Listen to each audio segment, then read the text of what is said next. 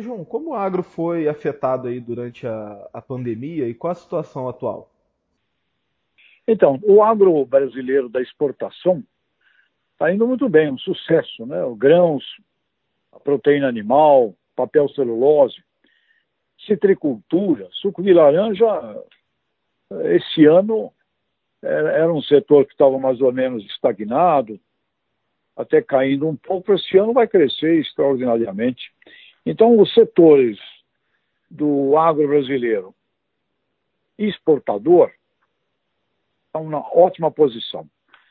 O setor mais de mercado interno sofreu por causa do food service, né? porque uh, restaurantes, lanchonetes, fast food, todo esse segmento, é um grande cliente é, do setor da hortifruticultura, do, do mercado interno brasileiro, é, pa, pa, passou aí, tem passado aí pela pandemia, um problema maior. Ah, o setor de flores, floricultura, né, um sofrimento grande, principalmente nos dois primeiros meses da pandemia. Então, de uma maneira geral, o agro vai bem, graças ao movimento de exportação, principalmente. E também por ser essencial, aqui dentro do Brasil, uh, manteve, manteve o, o abastecimento uh, normal dentro da, da, da, do suprimento que o brasileiro precisa, supermercados abertos, ou seja, uh, de todos os setores da economia, foi o setor, o único setor que tem, que tem crescimento nesse primeiro semestre. Portanto, temos aí um assunto positivo, mas principalmente puxados na economia pelas vendas ao mercado internacional e fortemente para a Ásia, para a China, né? que é um grande consumidor e que manteve suas compras, além de manter, aumentou as aquisições de produtos alimentícios. Portanto, o agro, eu diria, que é, a, é o que salva a economia neste ano. E a perspectiva após esse período da pandemia é de se manter o estágio atual, é de aumentar a produção? Como você enxerga o cenário? Olha, temos, uh, se o Brasil não fizer besteira, uh, no sentido de relações internacionais, quer dizer, não andar falando mal de cliente, que aliás é uma, é uma grande idiotice, né? Como Camões, português, escreveu: quem faz o comércio não faz a guerra. O Brasil não tem nada que se meter em crenca nenhuma aí de conflitos uh, geopolíticos, geomilitares, ideológicos, religiosos. Se o Brasil manter, se mantivermos uma relação internacional isenta de segurança, porque alimento é confiança. Quando você estabelece contratos de venda de alimento, é simplesmente vital, sagrado para os países é, clientes consumidores. Como tem essa guerra aí entre China e Estados Unidos, sem dúvida alguma o Brasil é um país neutro, né? deveria ser, né? espero que fique, continue neutro. Portanto, nós temos aí negócios importantes para continuar fazendo, não só com todo esse lado asiático, também com a Rússia, também com o Oriente Médio e com a Europa. E nesse sentido, além das commodities que o Brasil já já é um grande abastecedor, supridor internacional, tem muito produto para poder crescer. Todo o setor de lácteos, o setor de hortaliças, o setor de frutas, nós vendemos muito pouco, muito pouco de frutas perante o que nós poderíamos oferecer e vender a nível internacional, ainda sem contar em produtos agroindustrializados. E aí necessitamos de uma política agroindustrial para que possamos ter um acesso agro industrial maior aos mercados internacionais. Mas eu não tenho dúvida nenhuma de que não só o mercado interno poderá crescer muito com relação aos alimentos, temos muito ainda é, consumo per capita menor do que o necessário, principalmente nesses setores como é o setor da hortifruticultura. Temos possibilidades de exportação de negócios internacionais, é, com arroz, com feijão, com uma série de produtos brasileiros que ainda não chegamos lá fora. Aí é importante parabenizar a ministra Tereza Cristina, que tem sido uma verdadeira vendedora do Brasil, né? tem trabalhado muito, abrindo mercados novos para muitos produtos aí que a gente ainda não, não tem uma, uma expressão grande. Portanto, o Brasil, em agronegócio, aprendeu a produzir em terras fracas nos últimos 40 anos, aprendemos a fazer isso e se transformou, sim, numa riqueza tropical brasileira. Além disso, tem aí perspectivas muito grandes e positivas com a bioeconomia, que é toda essa área de meio ambiente, eh, qualidade do ar, biocombustíveis, e temos que tomar cuidado nas nossas relações e incluindo nisso aspectos aí que envolvam os biomas brasileiros aí que são cuidados importantíssimos para tomarmos na preservação, porque os biomas brasileiros como a Amazônia, eles têm um valor gigantescamente maior em pé do que no chão. Então, o Brasil é, é grande, está entre as dez maiores economias do mundo, e o Brasil é maior do que a desordem. Quer dizer, a gente mesmo com sacrifícios, trancos e barrancos, consegue crescer, eh, apesar das nossas eh, desordens eh, costumeiras aqui da nossa administração. Perfeito. Agora, o senhor tem batido muito na tecla de que o agronegócio está numa trajetória boa, muito por conta da tecnologia. É, qual o patamar atual do Brasil nesse sentido e por que o país se destaca tanto? Bom, o Brasil, esse que produz aí, que está fazendo grãos, suínos, aves, citricultura, árvore plantada, é, essas, esses itens, e mesmo itens que não são exportados, mas de segmentos aqui internos de hortifruticultura, se utiliza aqui no Brasil a tecnologia mais moderna do mundo. Temos cooperativas no Brasil, um milhão de produtores rurais envolvidos em cooperativas. As cooperativas representam metade da produção agropecuária brasileira. Temos segmentos da bovinocultura, da pecuária de corte, de leite, muito avançados. Claro, o Brasil é um contraste, né? Nós temos 5 milhões de propriedades agrícolas, onde 4 milhões praticamente não chega a tecnologia, não chega a nada. Muita gente na subsistência, uh, pequenos, né? Então o Brasil tem, ao mesmo tempo em que nós temos o que há de mais avançado no planeta Terra, inclusive tropicalizado aqui com, com uh, ciência e tecnologia brasileira, a quarta melhor universidade de ciência agrária do mundo brasileira, a Embrapa, o Senargem, o Centro Nacional de Recursos Genéticos, que é o quarto maior banco de genética do mundo. Ou seja, o Brasil tem coisas extraordinárias, mas tem também atrasos que precisam ser olhados no alavante, porque a desigualdade daqui para frente será um ponto extremamente levado, que será levado em consideração. Responsabilidade social, desigualdades passarão a contar na preferência por produtos, por regiões e por países. Então nós temos muita coisa para fazer, principalmente junto aos pequenos produtores, que é 88% do número de produtores do Brasil, precisamos, precisaríamos de muito, muito, muito cooperativismo, Nordeste, Norte brasileiro, uh, crédito principalmente das próprias cooperativas, crédito de bancos cooperativados, muita assistência técnica, educação e cuidado no comércio, para que o comércio possa ser feito de maneira justa e da maneira uh, que envolva um fair trade, um, uma gestão equilibrada dos elos das cadeias produtivas do agronegócio. Então, temos muita oportunidade, muita coisa para aperfeiçoar, temos muitas imperfeições, mas o agronegócio brasileiro competitivo, ele é simplesmente um dos. Ele é grande, ele é um dos três melhores do planeta Terra. Então, a gente não perde em nada no acesso a conhecimentos é, do que os países mais avançados.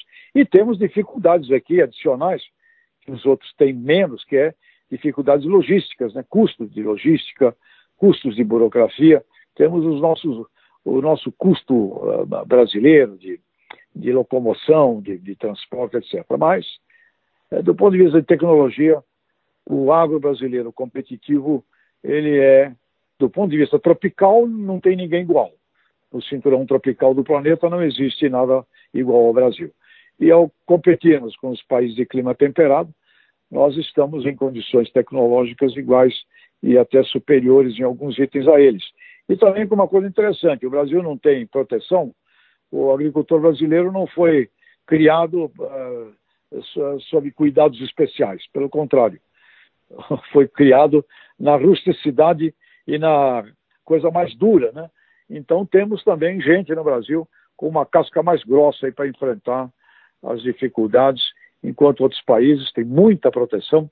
Nós temos ainda pouquíssimo seguro, por exemplo, para enfrentar aí as situações adversas. Temos muita coisa para fazer, mas tecnologicamente falando, que é a tua pergunta, naquilo que a gente compete no mundo, a nossa condição é de, de ponta, é de, é de elite mesmo. E essa, e essa produção né, em alto nível tecnológico é o principal diferencial competitivo que o Brasil tem hoje? Quais seriam esses, esses diferenciais na sua visão? É, o Brasil tem, é, na área das grandes commodities, o Brasil tem extensão de terra. Então, você passa a ter uma produtividade com um custo é, muito difícil de competir com o Brasil. Quando você olha essas regiões todas aí, de Goiás, Mato Grosso do Sul, Mato Grosso, oeste da Bahia, Piauí, Maranhão, eh, são verdadeiras empresas ah, agropecuárias, é, extensivas, com muita tecnologia e com um custo bastante, bastante competitivo. E daí com uma diferença, consegue fazer aqui no Brasil duas safras, nós não temos aquele inverno rigoroso do hemisfério norte. Então você faz soja, faz milho, na mesma área, e agora já temos aí cerca de 12 milhões de hectares de integração lavoura-pecuária. Você faz duas safras e ainda faz pecuária junto, na mesma área. Portanto, o Brasil tem essa condição de fazer três, quatro safras no mesmo ano, o que é, comparativamente falando a outras, outros países, impossível. E temos essa coisa de áreas médias e áreas grandes, que oferece uma escalabilidade muito grande nessas grandes culturas, né? Grandes lavouras, onde a escala, o tamanho, a dimensão é importante para você ter custo e retorno sobre, sobre investimento. Porém, nada é perfeito. O Brasil é dependente de fertilizante. O Brasil precisa botar fertilizante no chão, porque as terras brasileiras não são férteis. Então, temos aí coisas competitivas dentro da porteira meio únicas no mundo, mas ao mesmo tempo temos que usar tecnologia, porque sem tecnologia a gente não consegue produzir no Brasil. E você poderia detalhar esses avanços tecnológicos ao, ao longo do tempo? Olha, começou numa visita de Norman Borlaug, que é um, foi o agrônomo é, Nobel da Paz, um homem que dedicou sua vida exatamente observando como podia fazer com que países que não tinham produção de alimento pudessem ter. E ele veio ao Brasil e aqui ele vendo as características brasileiras, ele disse, olha, quando o Brasil aprender a produzir em terras fracas, será o maior celeiro do mundo. E isso entusiasmou e motivou uh, pesquisadores brasileiros, do IAC, Instituto Agronômico de Campinas, outros institutos, IAPAR, outros, com universidades brasileiras é, e com a criação, em 1970, da Embrapa, Empresa Brasileira de Pesquisa Agropecuária, que foi, cujo projeto foi preparado pelo ministro Cirne Lima e depois foi muito desenvolvida pelo ministro Alisson Paulinelli, que tem uma, um trabalho espetacular nesse sentido. Então, alguns brasileiros, olhando a perspectiva da ciência, trouxeram a ciência para o Brasil e tropicalizaram, adequaram a ciência às condições tropicais brasileiras. E passamos a ter grandes saltos a partir da soja. Numa oportunidade com o Japão, uh, começamos a produzir soja com tecnologia, e aí algumas coisas importantes, como uh, o plantio direto, que foi também um, um desenvolvimento feito aqui no, no, no Brasil, com, com, pesquisadores brasileiros daquela região lá de Carambeí, Castro. É, a partir disso, desenvolvemos aqui também a segunda safra, ela chamada de safrinha, e agora temos um outro movimento importante que é a integração lavoura, pecuária e floresta. E tudo isso com sementes, sementes desenvolvidas para a condição tropical brasileira, genética, genética de aves moderna, genética de suínos, desenvolvimento na genética da pecuária de leite e de corte. Então, a ciência tropical é o que explica esse desenvolvimento brasileiro, além de brasileiros, né? gaúchos, paranaenses, catarinenses, paulistas, pessoas que foram para a nova fronteira, aí principalmente é, Goiás, Mato Grosso do Sul, Mato Grosso, oeste da Bahia, brasileiros que foram para lá sob condições rústicas, difíceis, em caminhão, morando embaixo de lona, mas são essas pessoas que aplicaram esse conhecimento uh, de maneira real uh, no chão.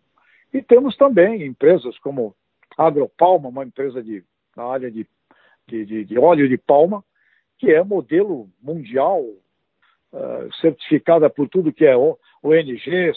Então, temos no Brasil uh, exemplos da mais alta magnitude uh, sustentável e ética. E temos no Brasil muita coisa para aperfeiçoar também, por outro lado. Mas a explicação uh, de termos chegado a 250 milhões de toneladas de grãos, quando era 50 em, em 1985, hoje 250, um, um valor bruto da produção agropecuária de 740 bilhões de reais, um agribusiness que representa 25% do PIB, que viabilizou a agroindústria, o comércio, serviços, bancos, é, isso é uma construção brasileira é, marcantemente, podemos dizer, a partir de 1970.